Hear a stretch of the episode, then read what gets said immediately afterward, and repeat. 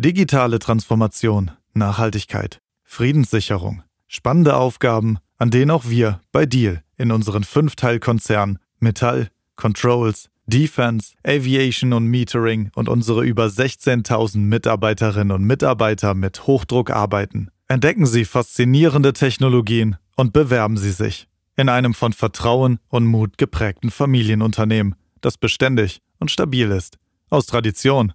Interessiert? Bewerben. Loslegen. Bleiben. Make it work at deal.com.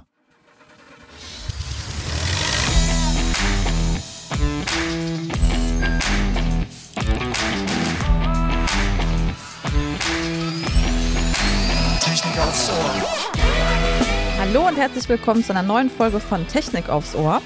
Ja, IT-Nachwuchskräfte braucht das Land. Wir sprechen heute mit zwei jungen Ingenieuren über ihren Werdegang und was sie schon alles auf die Beine gestellt haben. Herzlich willkommen Michael Weischenker und Daniel Stephan von Algorithm Consulting. Beide haben am Hasso-Plattner-Institut studiert und wir sind sehr happy, dass wir heute mit euch beiden sprechen können und äh, sind sehr gespannt, wie ihr schon in jungen Jahren gegründet habt und was ja, euch alles so ausmacht. Genau, also herzlich willkommen und äh, ich lege mal gleich mit der ersten Frage los. Äh, ihr habt beide IT-System Engineering studiert. Was lernt man denn da so? IT Systems Engineering, das äh, umfasst alles, äh, was äh, zu tun hat mit der Entwicklung eines komplexen IT-Systems. Also da fällt rein sowas wie Softwareentwicklung. Äh, wie mache ich das, dass die Software lang, langfristig wartbar ist, dass die gut erweiterbar ist? Da gehören Sachen rein wie, wie arbeite ich denn im Team gut zusammen? Da gehören Thematiken rein wie, wie sieht die Hardware und die Software aus heute und wie könnte sie in der Zukunft aussehen? Aber da zählt auch äh, die Thematik rein äh, Algorithmik und das ist das, worauf wir uns spezialisiert haben. Mhm. Okay. Ja, was kann man sich denn unter Algorithmik genau vorstellen? Vielleicht können wir das mal definieren. Jeder sagt, nutzt dieses Wort und die meisten kennen, wissen gar Ja. nicht, was es ist. Ne? Genau, genau. Ähm, wir fangen an erstmal mit dem Algorithmus. Was ist das überhaupt? Und da fange ich mit was an, was eigentlich jeder kennt, und zwar das Kochrezept. Das ist nämlich auch ein Algorithmus. Also einfach eine Anleitung, wie kann ich denn ein bestimmtes Gericht zubereiten? Und wir kümmern uns jetzt nicht darum, wie können wir Essen kochen, sondern wir fragen uns, wie können wir mathematische Problemstellungen lösen. Sowas könnte zum Beispiel sein, ich habe ein Taxiunternehmen und eine Flotte von Taxis und frage mich jetzt, wo muss ich meine Taxis langschicken, um möglichst viele Kunden eben so schnell wie möglich abzuholen. Und Algorithmik ist jetzt also die Wissenschaft, diese Algorithmen, also diese Verfahren für mathematische Problemstellungen zu entwickeln. Und das Ziel ist in den allermeisten Fällen eben eine möglichst gute Lösung, im, ja, im häufigsten Fall die beste Lösung zu finden und das so schnell wie möglich und am Ende das auch nachzuweisen mit mathematischen Methoden. So, jetzt habt ihr ja relativ schnell ein Unternehmen gegründet. Ich darf ja sagen, ihr seid ja beides noch Jungingenieure. Zumindest kann man das auch schon optisch erkennen. Aber ihr habt nicht lange gefackelt nach dem Studium und habt eine Firma gegründet, die nennt sich Algorithm Consulting. Könnt ihr mal erzählen, wie es dazu gekommen ist? Das äh, hat sich ergeben noch im Bachelor. Gegen Ende des Bachelors gab es ein äh, Projekt, das äh, alle eigentlich machen müssen, wo man mit einem großen Unternehmen meistens zusammenarbeitet für sechs Monate an einem Projekt. Und äh, in unserem Fall war das ein Wirtschaftsprüfungsunternehmen. Und als wir da hingekommen sind, haben wir erstmal ein bisschen gestaunt, weil die machen die Planung ihrer Mitarbeiter, also die Zuweisung, wer soll was wann machen, die machen sie per Hand und äh, nach Bauchgefühl. So, und damit haben wir eigentlich nicht gerechnet, weil an der Uni haben wir doch gerade frisch gelernt, ja, es gibt Algorithmen, es gibt Verfahren, mit denen man solche Entscheidungsfindungen optimieren kann die beste und die schnellste Lösung finden kann. In unseren Augen war das dann eine Marktlücke, wo wir gesagt haben, uh, das ist eigentlich spannend, da sollte man mal reinschauen. Und äh, für mich persönlich war es auch so, ich wollte nicht rein in die Forschung gehen, sondern ich wollte gerne, dass meine Forschungsergebnisse auch in der realen Welt sofort zum Einsatz kommen können. Und äh, dementsprechend war das für mich auch eine super Gelegenheit, dann direkt nach dem Studium Algorithm Consulting mitzugründen. Okay, und dann habt ihr einfach, ja, gesagt, jetzt gründen wir mal und habt, äh, habt ihr denn schon vorher Kunden gehabt oder erst gegründet, dann Kunden gesucht oder war das, äh, wo, wo war das, eine, eine Anwaltskanzlei oder was hattest du gerade gesagt, wo ihr wart? Ähm, war das der erste Kunde oder wie ist das gelaufen? Das war ein äh, Wirtschaftsprüfer. Ach so, Wirtschaftsprüfer, okay. Genau. Und äh, das, wir haben tatsächlich mit äh, diesem Unternehmen auch ein Folgeprojekt dann direkt gemacht. Das äh, ist äh, das Erste, was da kam. Wir haben uns aber auch äh, nach anderen, nach anderen Kunden umgeschaut und gesucht. Ja, das war so ein bisschen, ähm, also das ist ja nach der Reihenfolge gefragt. Das ist so ein bisschen schwierig, weil große Unternehmen wollen erst mit einem reden, wenn man gegründet ist. Aber es ist eigentlich schön, vor der Gründung schon Kunden zu haben eigentlich, oder Interessenten zu haben. Ähm, deswegen war das bei uns so ein bisschen, ein bisschen von beidem. Also wir hatten mit Leuten, wir waren mit Leuten schon im Gespräch, aber so richtig konkret wurde es dann erst, nachdem wir gegründet haben. Und die Nachfrage, der Dritte im Bunde ist auch ein IT-Ingenieur oder macht der ganz was anderes? Richtig, also, richtig. Der okay. hat äh, genau das gleiche studiert wie wir. Okay. Ähm, okay. Genau, wie ging es denn dann noch eurer Gründung quasi weiter? Wie, wie ist der Verlauf so bis heute? Ähm, ihr seid ja immer noch zu dritt, glaube ich, so wie ich das jetzt recherchiert habe. Wollt ihr mal irgendwie sozusagen wachsen, noch neue Leute einstellen? Wie geht es jetzt überhaupt weiter? Ja, genau. Dazu erst noch mal ganz kurz. Uns hat sehr stark überrascht, dass wenn wir mit großen Unternehmen zusammenarbeiten, dass es doch sehr viel länger dauert, als man erwarten würde. Also selbst wenn schon die Vertragsdetails quasi im Großen und Ganzen feststehen, dauert es trotzdem ein Jahr, bis man zu so einem Projekt kommt. Und da muss man doch eine ganze Menge Geduld mitbringen als Gründer, das nicht, das nicht aus, aufzugeben und dazu warten. Und ja, weil du gefragt hast, was wollen wir jetzt erreichen, was, was sind so unsere nächsten Ziele? Wir haben uns eben das auch diese Frage letztens wieder gestellt und wir hatten am Anfang, als wir das Unternehmen gegründet haben, hatten wir die Annahme, dass in Unternehmen Algorithmik schon im Großen und Ganzen eingesetzt wird und dass wir eigentlich nur noch an den besonders kniffligen Stellen helfen können und müssen. Aber wir sehen jetzt immer mehr ein, dass das nicht so wirklich stimmt, sondern dass im Gegenteil Algorithmik tatsächlich eher unbekannt ist. Und das heißt, wir müssen eigentlich eine viel größere Reichweite haben. Und wie du gesagt hast, wir müssen irgendwie wachsen. Und wir haben aber festgestellt, naja, mit Algorithm Consulting, das ist vom Konzept her, war das als, als Dienstleister gedacht. Das heißt, wir arbeiten in Projekten und Projekte sind immer punktuell. Das heißt, wir können nicht so richtig gut skalieren, sondern wir brauchen an der Stelle ein Softwareprodukt, denn nur damit können wir sinnvoll genug skalieren, um diese Reichweite aufzubauen, die wir eigentlich brauchen. Mhm. Und genau an, an, der Stelle haben wir dann auch tatsächlich noch jemanden kennengelernt, und zwar ist das die Inessa. Und mit der haben wir uns jetzt sozusagen zusammengetan. Die hat auf jeden Fall sehr viel mehr Berufserfahrung als wir, vor allem auch im Bereich Business.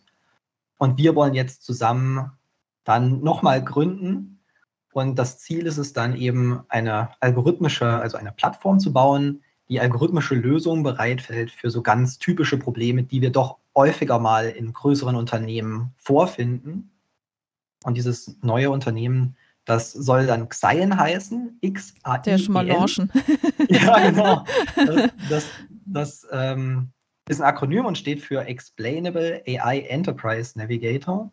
Und vor allem dieses Navigator will ich noch mal kurz drauf eingehen. Das bedeutet einfach, dass man wie in einem Navi dass das Unternehmen eingeben kann, wo stehe ich gerade, wo will ich hin ah. und das System spuckt dann den Weg cool.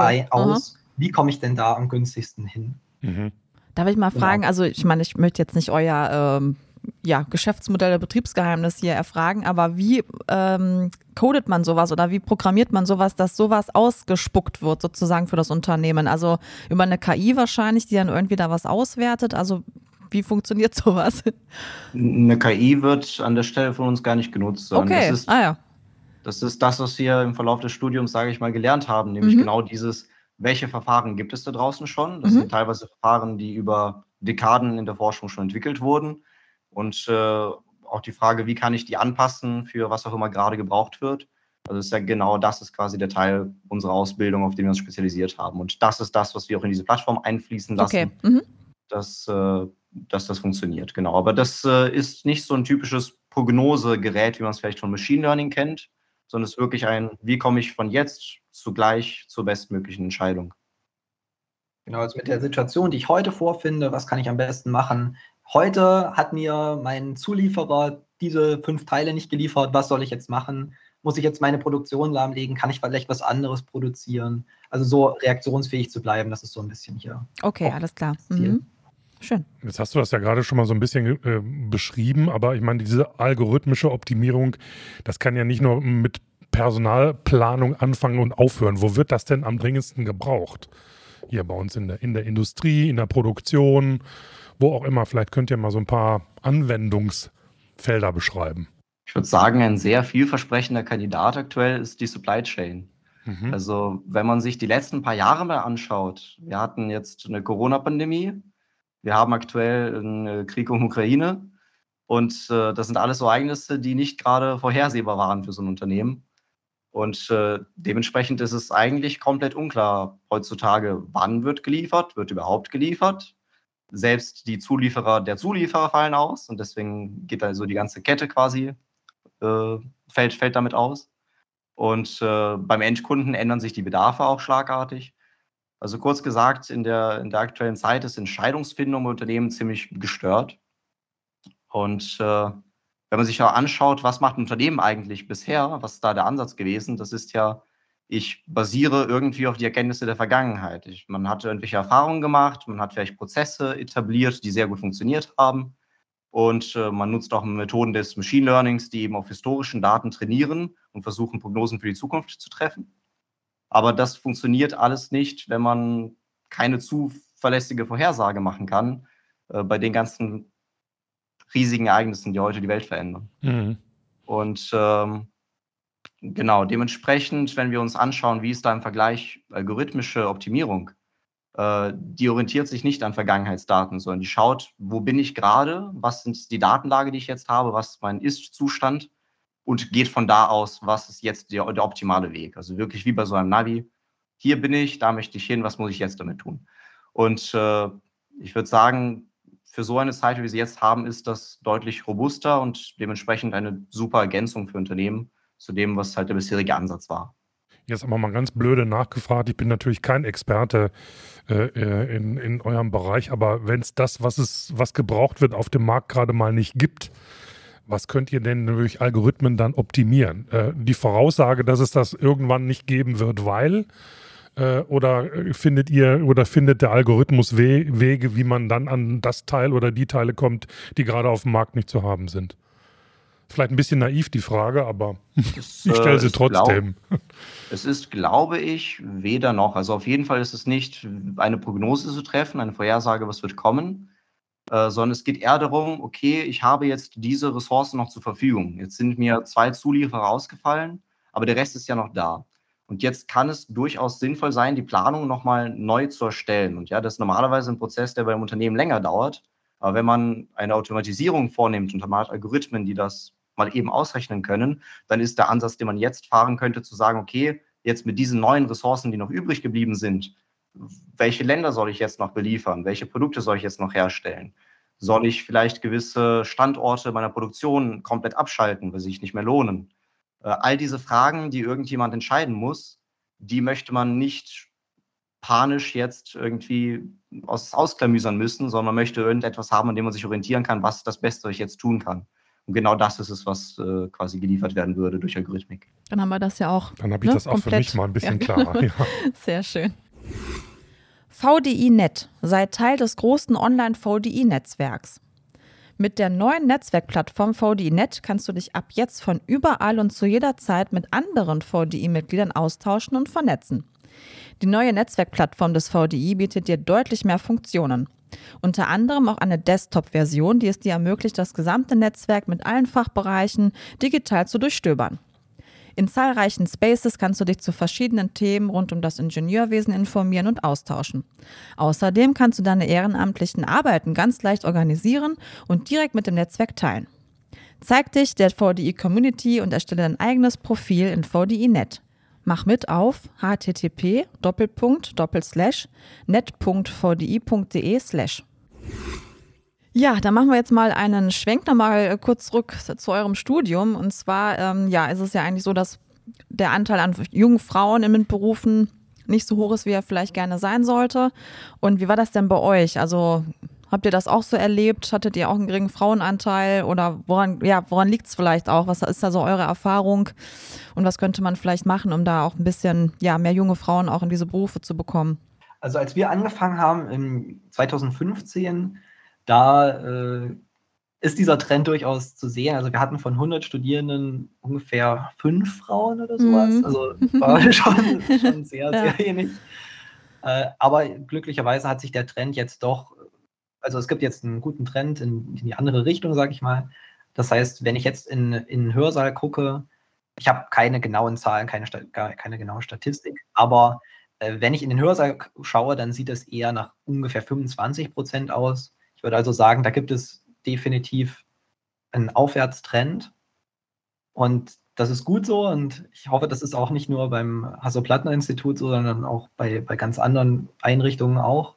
Denn wir stellen auch immer wieder fest, Diversität ist super hilfreich. Das hören wir auch ständig wieder und überall. Und auch wenn man sich mit Gründen beschäftigt, wird einem das wirklich so oft gesagt, dass es einem zu den Ohren rauskommt, dass diverse Teams eben hilfreich sind. Und ja, uns hat es auch, haben es auch ganz viele gesagt, aber so richtig verstanden, richtig gelernt haben wir es auch erst, als wir es selbst erlebt haben, eben mit der Inessa, die ich schon erwähnt hatte. Weil die hat nämlich unser Team nicht nur was jetzt Geschlecht angeht, diverse gemacht, sondern sie hat halt auch noch mal ganz andere Fähigkeiten eingebracht, ein anderes, äh, mehr Berufserfahrung und ein anderes Fähigkeitsprofil. Und damit ist erstmal dieses Xein als überhaupt möglich gewesen durch diese Neuaufstellung. So, jetzt seid ihr für euer Tun ja auch schon ausgezeichnet worden und ihr zählt ja, ne, so haben wir es zumindest äh, recherchiert, zu den besten IT-Nachwuchskräften des Landes. Wie fühlt sich das denn an? Hat euch das auch geholfen bei der Gründung des Unternehmens? Hat euch das äh, marketingmäßig auch noch ein bisschen nach vorne gebracht? Äh, was hat das für Auswirkungen bei euch gehabt? Also fühlt sich erstmal natürlich gut an. es bringt einem, äh, es bringt einem äh, einmal Sicherheit, weil man sich nicht so Sorgen machen muss, okay, was, wenn wir jetzt unser Unternehmen gegen die Wand fahren, das klappt doch alles doch nicht, müssen wir uns keine Gedanken darüber machen, dass wir keinen Job finden werden, mit dem wir unser Leben bezahlen können. Und das gibt einem eben die Freiheit, auch mal was Riskanteres auszuprobieren und äh, ja, zu, zu probieren, was, was funktionieren könnte.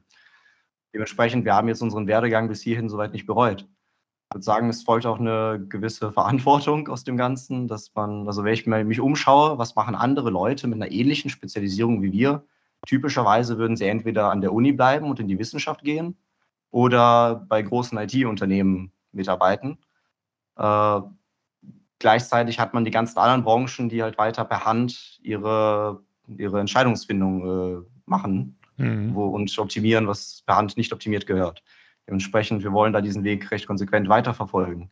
Zum Punkt, ob, dies, äh, ob unsere Ausbildung uns beim, beim Unternehmertum sonderlich geholfen hat, ist eine andere Sache. Ich würde ich sagen, nicht zwingend, sondern worauf es vor allem wirklich ankommt, sind warme Kontakte, dass man, dass man Beziehungen hat, über die man äh, ins Gespräch kommen kann mit den richtigen Ansprechpartnern. Das ist viel wichtiger als äh, ja, welche, welche Expertise man da vorzeigen kann tatsächlich. Hört sich für mich so an, als könnten die Universitäten da auch noch ein bisschen mehr anbieten, oder? Um dann so junge Leute wie euch auf äh, ja, Selbstständigkeit oder so oder Unternehmertum überhaupt ein bisschen vorzubereiten. Es sind ja nicht alles nur Wissenschaftler, die dann, wie du gerade schon sagtest, in die Forschung gehen, sondern auch Leute, die ins Feld gehen. Ne? Ich weiß nicht, wie es bei anderen Universitäten aussieht, aber ich sage mal, beim Hasso-Plattner-Institut gibt es tatsächlich auch ein sehr hohe sehr hohes Angebot, äh, die Studierenden zumindest diese Richtung aufzuzeigen. Ja, man kann gründen, Unterstützung anzubieten. Hier habt ihr Möglichkeiten, was dazu zu lernen. Und äh, ne, man kann sich das viel greifbarer vorstellen durch die ganzen Angebote, die es gibt. Ich würde sagen, wenn, wenn das von der Uni nicht so, so realistisch dargestellt worden wäre für uns, wären wir auch nicht auf die Idee gekommen, tatsächlich ein Unternehmen zu gründen. Also es gibt schon einen, eine, einen gewissen Push in diese Richtung. Ja, gut, ja, das wird auch gerade ja. Es wird auch gerade noch ausgebaut, glaube ich. Es gibt da Pläne, das nochmal deutlich stärker in den Vordergrund zu rücken. Und ja, also das stimmt schon. Eben Leute, die aus der Wirtschaft kommen, die Business-Erfahrung haben, vielleicht nicht dieses Fachwissen, dieser, diese, diese Spezialisierung, sondern eben die Kontakte, die einfach die Tür aufmachen können zu den richtigen Leuten. Das wäre genau, das wäre auf jeden Fall ein Schritt in die richtige Richtung. Mhm. Mhm. Okay. Okay. Ja, dann kommen wir jetzt auch schon zu unserem etwas äh, Prognosen und in die Glaskugel schauen Teil des Podcasts. Also wir fragen ja immer gerne so ein bisschen ab, äh, ja, was ist mal so in fünf bis zehn Jahren, was ist da so eure Einschätzung? Ähm, zum einen halt, ja, wann werden denn Algorithmen oder das, was ihr macht, im Endeffekt tatsächlich komplett den Durchbruch geschafft haben? Das würden wir gerne mal wissen. Und äh, dann auch so ein bisschen, vielleicht kann man das auch jetzt zusammenfassen, zum Thema Innovationsstandort Deutschland. Also was ist da so euer, äh, eure Wahrnehmung, ähm, ja, vor allem auch Gründertum, also was wagen, was ihr eben auch gesagt habt. Ja, wie empfindet ihr das? Gut, dann fangen wir erstmal an mit dem, mit dem Durchbruch. Also da kommt es natürlich darauf an, wie, wann äh, sehen wir den Durchbruch. Da würde ich erstmal sagen, im Bereich Machine Learning, das bringt uns ja immer mal wieder zum Staunen, jetzt in der letzten Zeit mit dem ChatGPT. Und ich denke mal, dieser Trend wird sich dann auch fortsetzen und wir werden in der nächsten Zeit immer wieder zum Staunen gebracht werden. Und da wird sich dann in den nächsten, weiß ich nicht, 20 Jahren noch sehr, sehr viel tun. Ähm, was jetzt den Bereich Algorithmik angeht, ja, Algorithmik wird heute schon eingesetzt, aber was noch so richtig fehlt, ist eine Standardsoftware, also eine Software, wo ganz viele, eine breite Auswahl an Algorithmen es gibt, für eine große Palette an Problemen und das eben standardmäßig als Software. Das heißt, ich würde sagen, diesen Durchbruch für die Algorithmik, sage ich mal, haben wir, wenn es ganz selbstverständlich ist, dass ein Unternehmen, wenn es jetzt gerade etwas planen möchte, wenn es irgendeine Entscheidung finden möchte, wenn es da ganz selbstverständlich auf Algorithmik zurückgreift, dann würde ich sagen, haben, haben wir es geschafft. Äh, wann das nun ist, ist natürlich schwierig zu sagen, aber wir versuchen natürlich mit unserem Sein da auch einen Beitrag zu leisten. Es kann schon sein, dass das in zehn Jahren oder in 20 Jahren, dass wir dann an dem Punkt sind, aber was, was nun genau ist, das ja. werden wir dann sehen müssen. Mhm. In der Zukunft wird Algorithmik allgemein eine recht große Rolle spielen und wir hoffen jetzt aus unserer Perspektive, so ein Ökosystem langfristig auch mal aufzubauen um uns herum, wo wir nicht nur für Unternehmen quasi diese Plattform zur Verfügung stellen, sondern wo jede, jeder Experte, egal aus welcher Domäne, mit seinem Know-how kommen kann und auf der Plattform Werkzeuge aufbauen kann, Anwendungen aufbauen kann für seinen eigenen Zweck, äh, damit das einfach noch breiter quasi zugänglich ist. Und ich denke, für Deutschland als Standort, wenn man sich das anschaut, welche Veränderung kommt durch nur akt aktiveres Nutzen von Algorithmik und Optimierung, es wäre wirklich dieses mehr Robustheit und die, Deutschland wäre mehr in der Lage, schnell zu reagieren, wenn es eine große Veränderung in der Welt gibt. Hm. Würdet ihr denn mal einen Vergleich wagen wollen? Also vielleicht schaut ihr euch auch ein bisschen international um, weiß ich ja nicht. Äh, wo seht ihr denn da Deutschland so im Vergleich? In Europa, vielleicht auch auf der Welt? Wir müssen uns ja immer wieder mit der Kritik konfrontiert sehen, dass Deutschland gerade was Digitalisierung oder so angeht, gewaltig hinterherhängt. Also das fängt bei den bei den Netzen an und, und hört bei, bei Anwendungen auf. Wie seht ihr denn das? Ich meine, es ist für euch schön, wenn wir noch hinterherhängen. Da habt ihr noch einen großen Markt, viele Kunden, die eure Dienstleistungen in Anspruch nehmen. Aber wie ist denn eure Einschätzung? Wirklich fundiert können wir dazu eigentlich nichts sagen. Aber ich so habe, habe auch diese Einschätzung, dass, äh, dass in anderen Ländern, sage ich mal, die Mentalität eine andere ist, in der Hinsicht, dass man schneller dazu kommen kann, etwas zu gründen, dass man schneller dazu kommen kann, irgendeine Idee umzusetzen und dass diese, diese, die, dass die Arbeitsgeschwindigkeit ganz allgemein in anderen Ländern einfach teilweise viel höher ist, als äh, das wir in Deutschland haben. Einfach weil wir auch eine gewisse Menge Bürokratie hinter allem haben, mhm, genau. eine gewisse Menge an Risikomanagement, die Unternehmen betreiben wollen. Und genau, das äh, verlangsamt halt alles.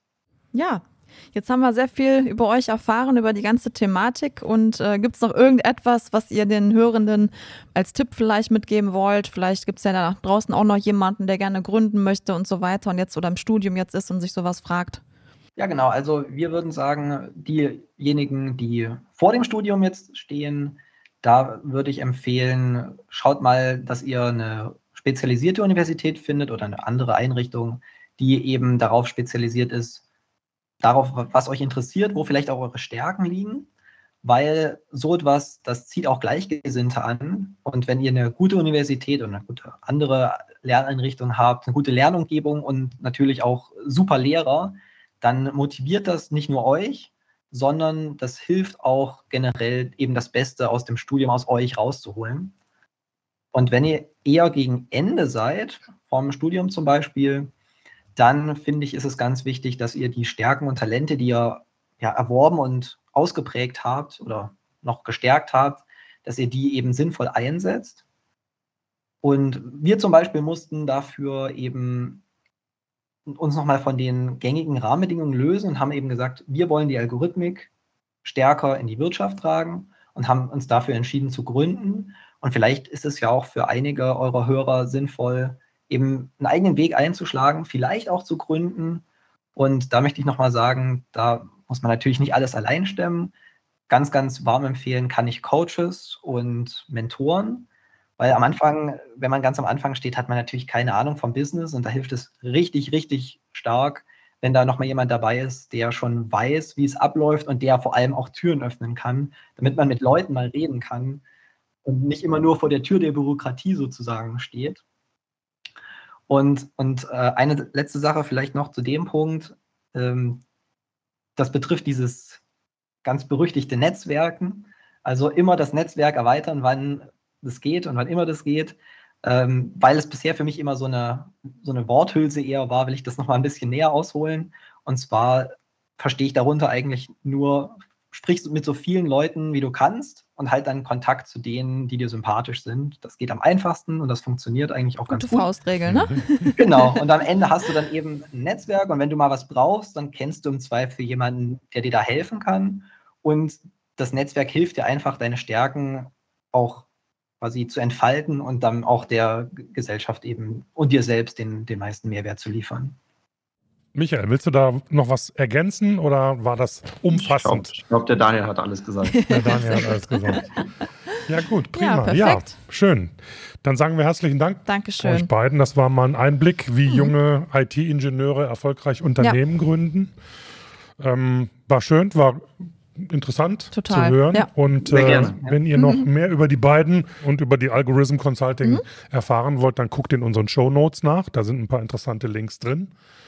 Und ja, sonst, äh, Wie immer, ne? ne, genau. Folgt uns, teilt uns, empfehlt uns und ansonsten, wenn ihr Feedback für uns habt, Themenwünsche oder sonstiges uns sagen wollt, dann schreibt bitte an podcast.vdi.de oder aber natürlich auch gerne Kommentar unter dieser Folge. Genau. Damit sagen wir herzlichen Dank an die beiden, an Michael Weichenker und an Daniel Stephan von Algorithm Consulting. Und Ja. wir sagen Tschüss und bis zum nächsten Mal. Genau, tschüss.